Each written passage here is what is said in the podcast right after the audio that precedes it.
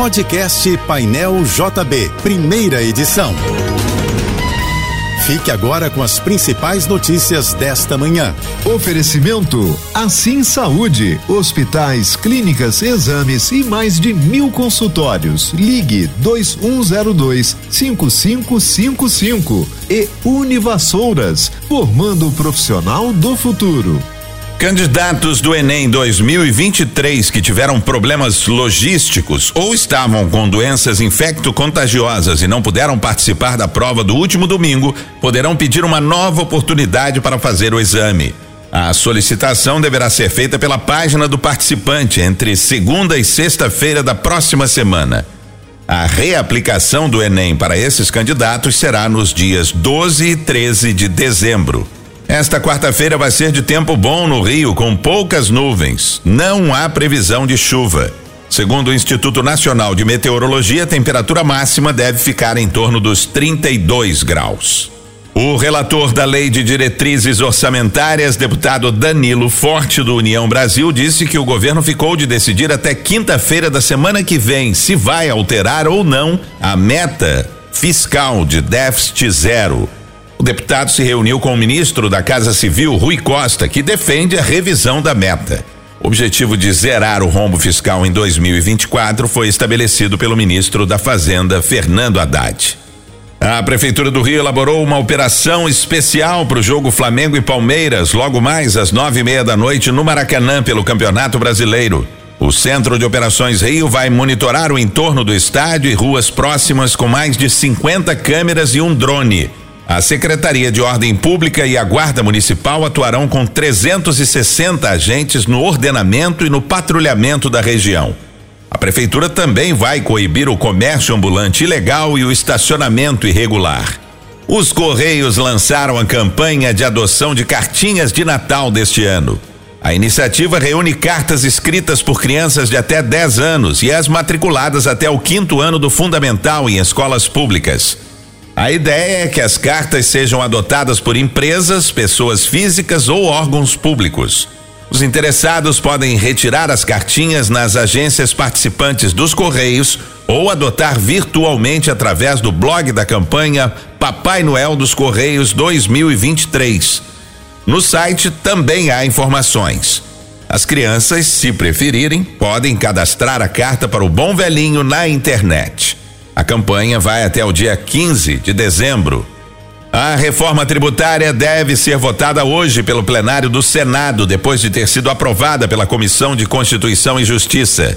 Se o texto passar no plenário, terá que voltar à Câmara dos Deputados, que já analisou a proposta em julho, mas precisará avaliar as modificações feitas pelos senadores.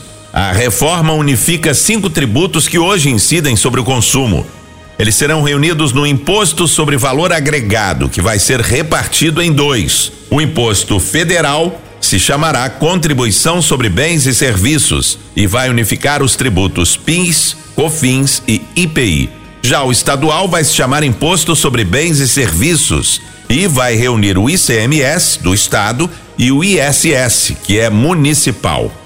A polícia descobriu que funcionários do consulado de Portugal no Rio de Janeiro cobravam até 300 euros, algo em torno de 1.500 reais, para alterar a fila de pedido de cidadania portuguesa. O serviço é gratuito e não precisa de despachantes. As investigações são da Polícia Judiciária de Portugal, que conta com o apoio da Polícia Federal Brasileira. Cinco mandados de busca e apreensão foram cumpridos no Rio de Janeiro e na cidade de Saquarema, na região dos Lagos. A polícia investiga se o esquema teria sido usado por traficantes da facção criminosa Primeiro Comando da capital, com o objetivo de viajar para o país europeu. Por 30 votos a 9, a Câmara Municipal do Rio aprovou o projeto da Prefeitura que inclui o bairro de São Cristóvão na área capaz de receber incentivos urbanísticos do projeto Porto Maravilha. O objetivo é tentar revitalizar o bairro, atraindo mais moradores. O líder do governo, Átila Alexandre Nunes, do PSD, prevê que a matéria retorne à ordem do dia na próxima terça-feira. O diamante Blue Royal, um dos mais raros do mundo, foi vendido por 43 milhões e 800 mil dólares. O equivalente a 213 milhões de reais, na Casa de Leilões Christie's de Genebra, na Suíça.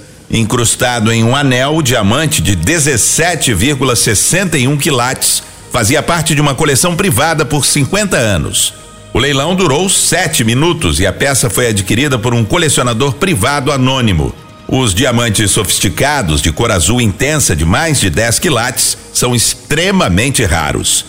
Desde a fundação da Christie's em 1766, apenas três pedras deste tipo foram colocadas à venda e todas elas nos últimos 13 anos. Os gabaritos oficiais das provas objetivas do Enem 2023 serão divulgados até o dia 24 deste mês, segundo o INEP, que é responsável pela organização do exame. Apenas após o fim da aplicação de todas as provas é que será possível ter acesso ao gabarito oficial e aos cadernos de perguntas pela internet. O resultado final vai sair no dia 16 de janeiro do ano que vem. Cerca de 2 milhões e 800 mil candidatos fizeram no último domingo as primeiras provas do Enem. O Exame Nacional do Ensino Médio seguirá sendo aplicado no próximo domingo com as provas objetivas de matemática e ciências da natureza. Você ouviu o podcast Painel JB, primeira edição.